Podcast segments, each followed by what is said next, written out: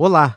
A partir de agora, aqui no canal de podcasts do Estadão, você acompanha mais uma edição do Start Eldorado, programa que vai ao ar pela Eldorado FM todas as quartas-feiras, às 22 horas, e no qual nós discutimos os grandes temas da tecnologia e da transformação digital. Eu sou Daniel Gonzalez, acompanhe. Start Eldorado. Oferecimento Orchestrating a Brighter World. NEC. No ar, pela Eldorado FM, mais uma edição do Start Eldorado, com os grandes temas da tecnologia e da transformação digital. E no programa de hoje, nós vamos falar sobre Indústria 4.0, como a digitalização já vem melhorando a produção e os resultados de grandes, pequenas e também médias empresas. Você ouve Start Eldorado. Oferecimento Orchestrating a Brighter World. NEC. A indústria 4.0 em pauta hoje aqui no Start Eldorado e nós vamos falar sobre os desdobramentos desse tema no campo da transformação digital. Estou recebendo aqui nesta noite no estúdio da Eldorado FM Maurício Mas, ele que é diretor de TI da Mercedes. Boa noite, Maurício, tudo bem? Boa noite, Daniel. Boa noite, pessoal. Boa noite, ouvintes da Rádio Eldorado. Prazer estar aqui com vocês hoje. Prazer é nosso. Também com a gente aqui Leandro Oliveira, ele que é vice-presidente de vendas e marketing da Voit Digital Solutions. Tudo bem, Leandro? Boa noite para você. Tudo bem, Daniel. Boa noite. Boa noite aos ouvintes da rádio. E o Renato Cruz aqui conosco, ele que é comentarista do Start Eldorado. Tudo bem, Renato? Tudo bem? Boa noite, Leandro, Maurício, Daniel e boa noite, ouvinte.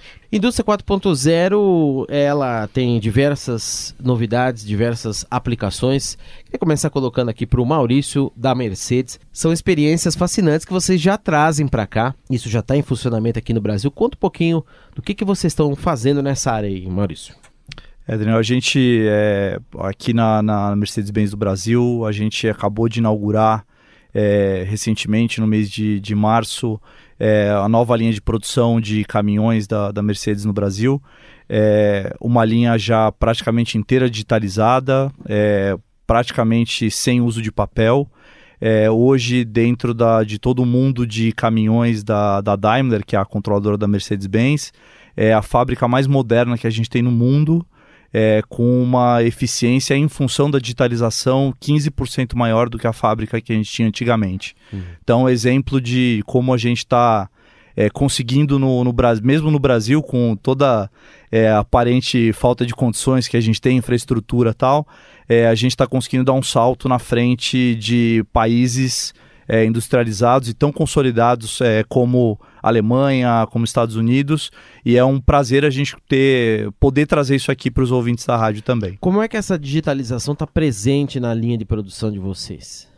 É, a gente hoje, a linha de, de caminhões era uma linha é, um pouco diferente do que você vê na mídia das linhas de montadora tradicional de automóvel, porque ela é uma linha um pouco mais manual, é, então você não vê tantos robôs é, de solda, como você vê no, nas linhas normalmente de, de carro, que parece aquele negócio que podia rodar no escuro, né? Cheio de, de robô soldando estrutura para tudo que é lado. É, mas a gente tem muito mais apoio às pessoas. Então hoje a gente tem as ferramentas automatizadas. É, quando a gente vai apertar um parafuso, as apertadeiras na linha são todas eletrônicas. É, o deslocamento do, dos carros na linha não tem mais corrente, não tem mais esse tipo de coisa. São robozinhos que levam o caminhão de uma estação para outra. Os caminhões são todos identificados por radiofrequência, então quando um caminhão chega numa estação de trabalho, é, a estação já sabe qual é o caminhão que está chegando, já sabe quais são as atividades que têm que ser feitas, reconhece os operadores e já disponibiliza as ferramentas certas para eles trabalharem. Então é um exemplo, na verdade, é um pouco diferente do, do da automação tradicional que as pessoas pensam, é uma colaboração entre a tecnologia e o ser humano. Leandro, é por que, que indústria 4.0 se chama indústria 4.0, né? E como que está a adoção desse conceito pelas empresas aqui no Brasil? É, a indústria 4.0 ela, ela, nasce bastante forte esse termo na, na, na, no ambiente europeu, né? A, a própria a Alemanha é, promove muito o conceito de indústria 4.0. A princípio, ela está focada muito na aplicação dessas tecnologias emergentes no ambiente de manufatura. Um contraponto ao termo indústria 4.0 também é o termo IoT ou internet das coisas, né, que é um termo um pouco mais americanizado é, também está relacionado à aplicação dessas tecnologias emergentes e na Voit nós utilizamos esses dois termos de forma um pouco indistintivamente, indústria 4.0 ou IoT. É, a aplicação da, da, dessas tecnologias no, no, no, país, nós, a Voit atua principalmente nos mercados de geração hidrelétrica, papel, automotivo, transporte e mobilidade.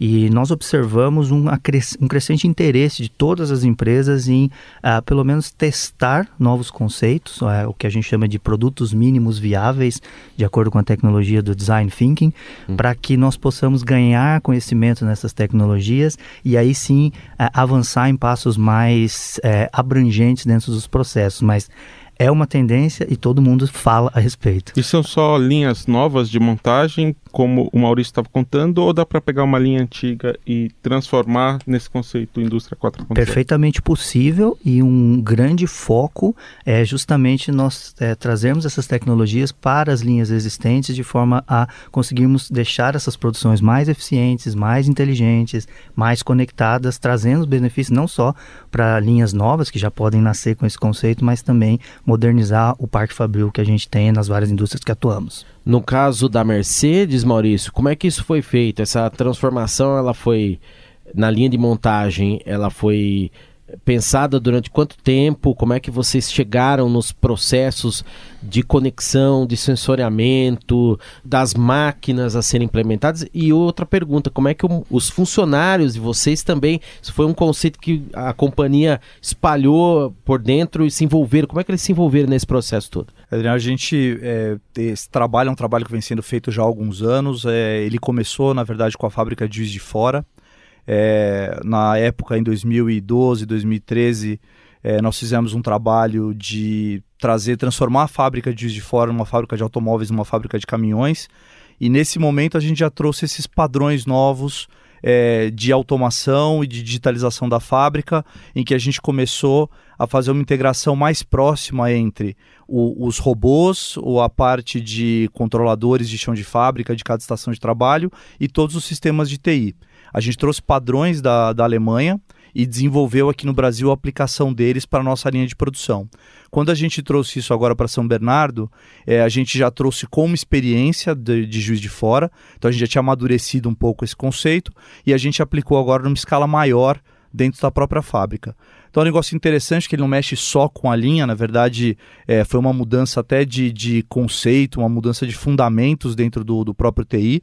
A gente teve que preparar um, uma série de, de técnicas e arquitetura para poder trabalhar bem os dados da produção, como a gente passa, distribui o planejamento da produção para cada uma das estações de trabalho, como recebe as informações de volta e como a gente trabalha tudo que está acontecendo em volta da linha. É, como a gente trabalha os dados da manutenção, os dados é, dos próprios equipamentos, da produção, é, dos sensores é, de prensas, de apertadeiras, esse tipo de coisa. Então foi uma experiência bastante rica. É, o, eu acho que o pessoal que trabalhou nisso no chão de fábrica também já tinha é, a experiência de trabalhar é, na fábrica de fora e não foi uma experiência invasiva, não foi um negócio que foi empurrado é, para os funcionários, eles tiveram a oportunidade de participar. É, a Mercedes fez um trabalho, acho super legal junto com, com os funcionários. É, ideias dos funcionários foram reconhecidas é, muitas vezes com o robozinho que foi construído em cima da ideia do, do funcionário tem uma plaquinha gravada com o nome dele, em homenagem ao funcionário que deu a ideia. Então todo mundo teve a oportunidade de colaborar, e isso criou um engajamento e um comprometimento de todo mundo com a fábrica nova. Acho que foi um negócio muito interessante que a gente conseguiu fazer. Maurício, e qual é a vantagem para a empresa? É fácil retornar esse investimento? E também existe alguma vantagem lá para o consumidor, para a pessoa que vai lá comprar o caminhão? Numa concessionária, ele vê alguma diferença na hora no produto final? Olha, tem, tem uma série de vantagens, Renato. É, quando a gente pensa no, no grupo como um todo, é, a gente está criando uma flexibilidade é, para que praticamente qualquer caminhão da marca Mercedes-Benz seja produzido ou na Alemanha ou aqui no Brasil, indistintamente, que para o cliente final isso não faça diferença. É, isso para nós dá uma flexibilidade, para o cliente também cria opções para que ele receba o produto num prazo mais curto, num custo adequado, de maneira mais eficiente. Quando a gente fala do Brasil especificamente, o grande benefício que a gente tem é realmente uma eficiência maior da linha, e aí a gente não está falando de é, exatamente de redução de, de pessoas trabalhando, a gente está falando de tempos de produção. A gente consegue fazer mais caminhões agora na mesma linha de produção. É, um outro efeito colateral interessante do, do, do, de toda essa parte da digitalização é que a gente começou agora a explorar os dados que a gente está pegando de toda a fábrica digitalizada e a gente está trabalhando para aumentar a qualidade dos produtos quando eles saem pelo portão da fábrica. Leandro, como a gente falou, esses conceitos de Big Data, de Analytics, análise de dados para você extrair informações preciosas, importantes, aplicá-las para melhorar os processos. Como que isso vem sendo trabalhado pelas indústrias? Qual a importância disso nesse âmbito da indústria 4.0? Tentar te dar, responder essa pergunta com alguns exemplos. Por exemplo, na, na parte de é, geração hidrelétrica que nós atuamos, nós temos uma solução, nós gostamos de chamá-la do ouvido da turbina e do gerador. Né? É, a ideia por trás é mais ou menos aquela quando você acorda de manhã e liga o seu carro e você ouve um barulho estranho e você fala, poxa, algo errado aconteceu aqui. Né? Então, a, a, nossa tecnologia está utilizando essa, esse ruído, esse, esse é, ruído acústico, para poder analisar o que pode estar acontecendo com aquela máquina que está gerando energia. E, através da análise desse, desse ruído, poder, por exemplo, planejar ações de manutenção preventiva, preditiva, antecipar problemas para evitar que uma parada inesperada de geração ocorra e que energia não seja gerada. Esse é um exemplo. Um segundo exemplo que nós é, temos é, desenvolvido no mercado de papel, é, nós temos uma ferramenta que consegue identificar dentro do, de papel reciclável né, a qualidade do papel que está presente naquele pallet. Isso é muito importante porque dependendo da, da qualidade dessa matéria-prima, você vai ter um produto final acabado com uma determinada qualidade. Através de técnicas de é, visão inteligente, você consegue observar a característica daquele pallet de papel e com isso poder planejar melhor o seu controle de processo para o produto final acabado ter a qualidade necessária na indústria de, de, de, automotiv é, perdão, de transporte. Né? A Voit é, fornece transmissões automáticas para boa parte dos ônibus que circulam aqui em São Paulo. Nós temos um software que nós estamos instalando nessas transmissões e através da análise da geografia por onde esse ônibus passa, é, do perfil de passageiros ao longo do dia, é, da temperatura e etc., é, e do próprio perfil de, é, de que o motorista, que o condutor do ônibus é, é dirige, você consegue, com esse sistema, é, gerar recomendações de melhorias na forma na dirigibilidade para, por exemplo, gerar um benefício na redução do, com, do consumo de diesel do ônibus. Uhum. Então, benefício direto para o operador do ônibus, mas também um benefício ambiental com a diminuição, por exemplo, de gases poluentes emitidos. Né? Você ouve Start Eldorado. Oferecimento Orchestrating a Brighter World. NEC. E agora continuamos a conversa sobre a indústria 4.0, a nova revolução industrial, com o Leandro Oliveira da Voit e com o Maurício Maza da Mercedes questionar o Leandro agora, nós falamos um pouquinho no primeiro bloco sobre as experiências que a Mercedes já trouxe, já implementou nas suas linhas de produção aqui no Brasil. O país, nosso país aqui, o Brasil, como é que se situa em relação a outros países? O Brasil está na vanguarda, está atrás ou acompanha as tendências da nova indústria, tendências que nós vemos em outras partes do mundo, Leandro? De, de forma geral, o, como o Maurício comentou, eu acho que o Brasil uh, começou um, talvez um pouquinho depois das demais uh, nações, principalmente Estados Unidos e Europa, né? Eu acho que nós já temos aplicações mais um pouquinho mais a, ah, avançadas nesses países, mas a gente tem é, corrido bastante atrás desse tempo. Existem algumas iniciativas, inclusive governamentais, do BNDES, para traçar um plano, uma diretriz estratégica de indústria 4.0 para o país, para tornar isso como uma uma política, destravar alguns aspectos que precisam ser destravados para que isso é, cresça e consolide. É, eu diria que nós estamos no estágio é, inicial da aplicação dessas tecnologias de produtos mínimos viáveis, de provas de conceito, aplicando também é, algumas outras tecnologias como realidade virtual ou realidade aumentada, trazendo mobilidade para o processo, integração de pessoas e dados. Né? O, a visão de futuro que nós temos é a da cópia virtual do ativo físico real na nuvem.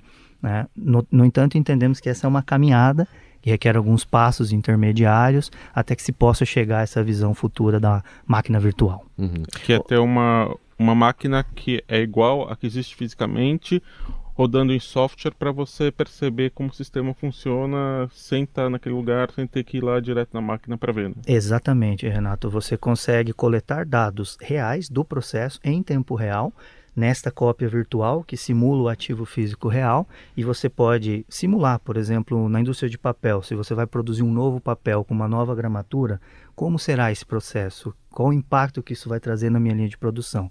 Não podemos fazer isso com a máquina operando através dessa cópia virtual, você vai poder planejar todo esse processo, otimizar previamente esse processo e já entrar em regime de produção de uma forma muito mais segura e eficiente. São conceitos interessantes, realidade virtual, realidade aumentada, Maurício. Na Mercedes você já aplicam isso de alguma maneira e impressão 3D também, que é um outro tema aí que se fala muito, quer dizer, você criar coisas é, via um escaneamento ali, ou num CAD, ou alguma coisa desse tipo. Como é que isso está integrado já nesse processo da indústria 4.0 em relação à Mercedes? É, bem parecido com o que o Leandro estava comentando, a gente também tem as iniciativas de criar os gêmeos é, virtuais, tanto de, de, caminhões ou ônibus é, do, do, produto final, quanto da nossa fábrica. É, e a ideia é realmente usar é, esses gêmeos para a gente poder trabalhar melhorias de processo, trabalhar a melhoria do produto, ou, por exemplo, usar realidade virtual para a gente treinar os operadores no equipamento para a linha de produção virtualmente para depois ele poder é, trabalhar na linha física. A gente tem também trabalhado com realidade mista, né, que é, por exemplo, os óculos da Microsoft como HoloLens, esse tipo de coisa, é, que misturam realidade virtual com, com a realidade física, né? para manutenção, por exemplo. Então, se um operador vai ver um painel e precisa fazer uma manutenção elétrica, ele consegue com o óculos de realidade mista ver tanto o equipamento físico quanto as instruções de como fazer a manutenção ou pedir ajuda de um especialista para ele poder trabalhar em cima daquele equipamento. Então essas tecnologias a gente já está ainda em pequena escala, né, experimentalmente colocando na linha, é, e a ideia é que elas comecem a, a expandir o seu uso dentro da fábrica. É, impressão 3D, robô colaborativo também são temas que a gente está tá explorando. É, exoesqueleto. Então são todos temas da, da indústria 4.0 ou até vamos dizer, da, da X.0, né? Porque tem um pouco da 3, um pouco da 4, um pouco de cada coisa, que a gente está explorando no chão de fábrica, tudo com o objetivo de apoiar o colaborador e de fazer a fábrica rodar mais rápido. Leandro, é, você falou a respeito da política pública, né? A gente tem um plano nacional de internet das coisas que escolheu a indústria como um dos focos. Queria saber de você o que poderia ser feito em termos de política pública, regulação para facilitar a adoção de indústria 4.0 e, na sua visão, hoje, quais são os principais obstáculos aqui no Brasil à adoção desse tipo de tecnologia? Sem, sem dúvida, um dos, dos pontos principais é, é a questão de, de, de telecomunicações. Né? A, a, a, o principal conceito da, da, internet das coisas é conectar coisas e, e nós ainda temos bastante carência né, de qualidade, de banda é, nos requisitos de telecomunicação para que isso seja possível. Existe muita tecnologia desenvolvida, mas como toda tecnologia nova, é, requer um certo incentivo para que ela seja aplicada. Então, é, políticas do ponto de vista é, tributário, é, fiscal, para que nós possamos é, trazer essas novas tecnologias, testá-las, consolidá-las e expandi-las, são bastante importantes. Um, um, outro ponto muito crítico dessa aplicação, como a gente falou dos gêmeos, das cópias virtuais, é, é essas cópias rodando na nuvem. Quando a gente fala de colocar dados em nuvem, volta-se, o que vocês já até abordaram em algum outro programa, a questão de cibersegurança. Uhum. É, existem muitos estudos, mas hoje não há ainda no Brasil uma norma específica brasileira que trate do tema. Temos normas europeias, temos normas americanas, mas ainda não há é, uma regulamentação brasileira a respeito disso. De proteção de dados. De, e, e, a, indo também para o lado legal, jurídico, uma, uma, uma legislação vigente né, que trate a questão da privacidade, de quem é o dono desse dado, como esse dado pode ser usado, quando e etc. São é, variáveis bastante importantes, principalmente quando você pensa em indústria, que é, eventualmente pode estar em alguma atividade crítica ou é, que esses dados podem trazer algum know-how bastante importante de processo, questões de privacidade são é, extremamente importantes para que essa adoção seja cada vez maior. Leandro, nesse processo todo, quando se fala também internet das coisas, um outro tema que surge é a questão da conectividade, como você bem colocou, e os padrões desses equipamentos todos estarem se comunicando, conversando entre si, gerando os dados em uma linguagem, muitas vezes equipamentos de vários fabricantes, alguns desenvolvidos pelas próprias empresas, outros não. Como que vem se trabalhando essa questão de conectividade? Que parece que, ao que parece, né, não, sei, não existe um padrão fechado até agora. No âmbito da indústria, isso acaba prejudicando um pouco os processos ou atrasando? É, eu, eu, diria que hoje, hoje é, é, o cenário que nós temos na automação 3.0, no mundo 3.0. Nós temos ainda muitos é, sistemas proprietários que comunicam com protocolos proprietários, mas a visão de futuro dessa automação 4.0 é open source. Né? Uhum. As ferramentas precisam ser abertas. É, o, o, a, o, grande segredo dessas aplicações não está em conectar e coletar o dado, mas sim em criar as aplicações que vão analisar esses dados e tornar esses dados em algum insight importante. Então, para que isso seja possível, é, conceitos de open source é, são extremamente importantes. A Voit acredita muito nisso, a Voit faz parte de um grupo de open source e nossa plataforma de cloud é, que foi lançada agora no mês de abril, por exemplo, é uma ferramenta totalmente desenvolvida dentro de conceitos de open source para que você possa ter a escalabilidade e agregar é, qualquer tipo de equipamento independente da marca. Há pouco tempo atrás a gente tinha lá um sistema que controlava a linha de produção automatizada e outro sistema lá de negócios, né, o RP rodando. Como é a integração desses dois grandes sistemas dentro de uma empresa? Isso é uma dificuldade ou, ou já é uma coisa resolvida? Você pegar lá o pedido que entrou no RP, já, já ir para a linha de produção e depois o produto é, ser encaminhado para o cliente, isso já é possível fazer de uma forma bem tranquila? É, hoje a gente já desenvolveu padrões né, ao longo desses últimos anos, como eu comentei com a fábrica de Juiz de Fora, é, mesmo. Hum é, algumas coisas que nós trouxemos da Alemanha, a gente é, já definiu alguns padrões para a gente poder fazer isso, então é, eu posso te dizer que é, são assuntos já conhecidos. É, eles estão sempre em constante é, mudança, né? como eu comentei agora, a gente agora está trabalhando em fazer uma, uma captação de pedido global e distribuir para cada um dos países. Então, isso está sempre sendo ajustado. É, mas a gente pode dizer que em termos de uma arquitetura que faça com que essas pontas todas se conversem, é, a gente já conseguiu resolver. O que a gente está trabalhando agora é em tentar dar mais flexibilidade é, para esses processos, é, fazer com que eles sejam razoavelmente autônomos, manter a integração, mas dando flexibilidade para que cada um consiga resolver seus próprios problemas. Então, um exemplo disso a gente quer agora no chão de fábrica, explorando conceitos mais de internet das coisas, a gente quer que as estações de trabalho entre si possam conversar. Então a gente quer, no fim das contas, dar flexibilidade para todo esse arcabouço de sistemas, essa arquitetura, para que eles consigam trabalhar entre si, mas que a gente tenha um mínimo de independência para manter as coisas funcionando.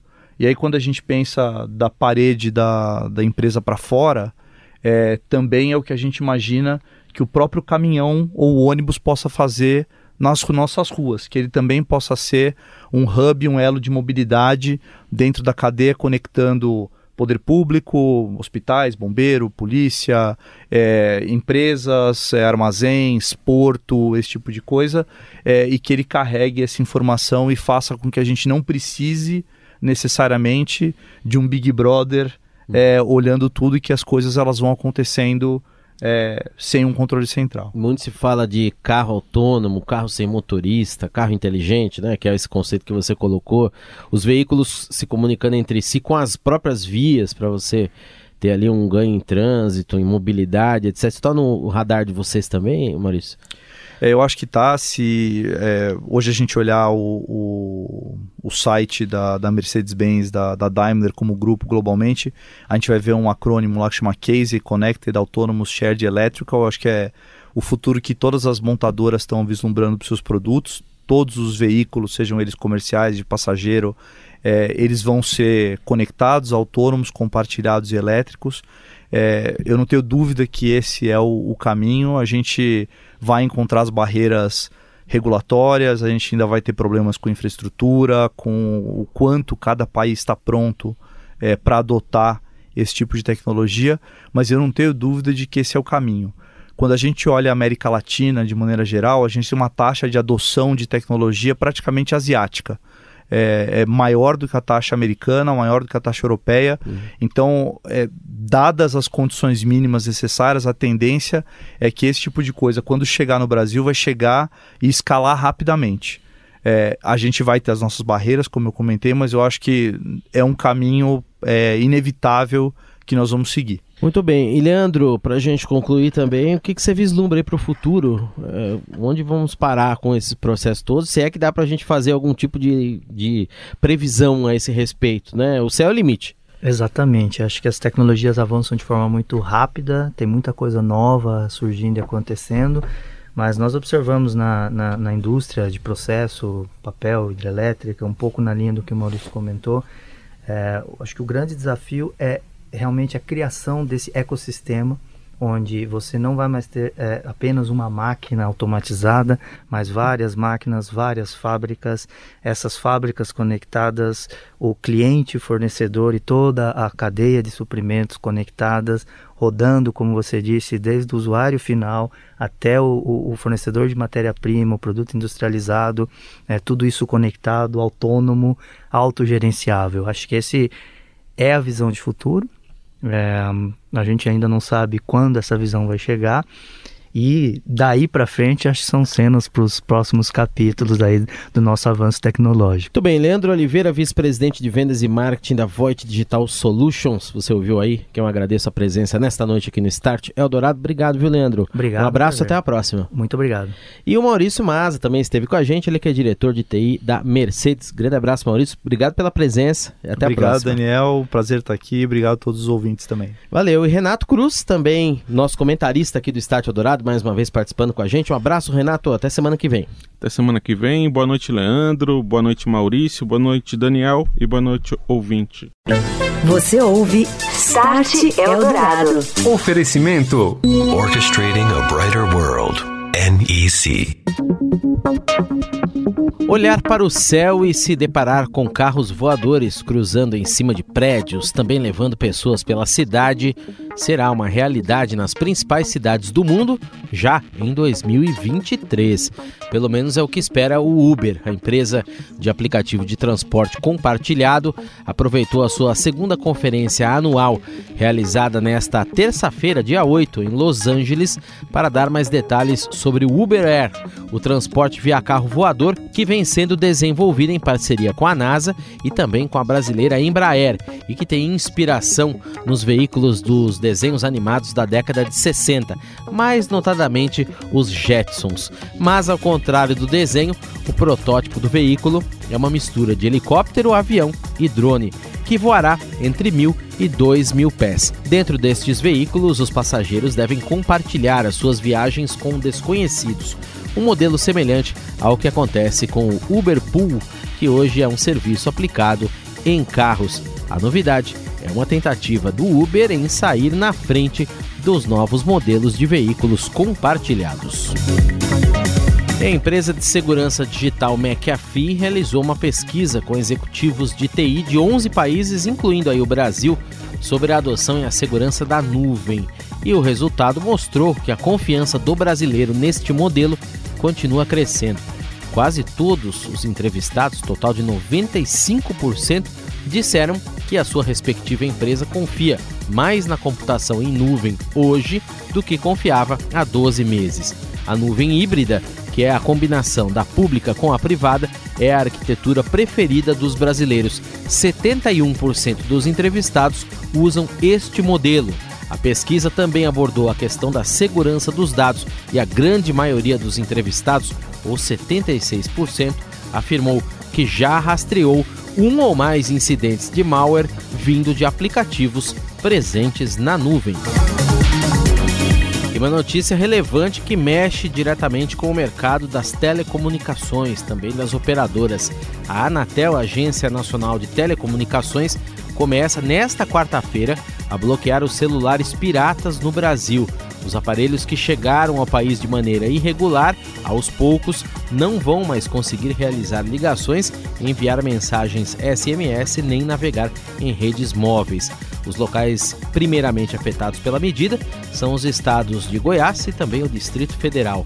Em São Paulo, as notificações para o bloqueio dos celulares começam a ser enviadas aos donos destes aparelhos a partir do dia 23 de setembro.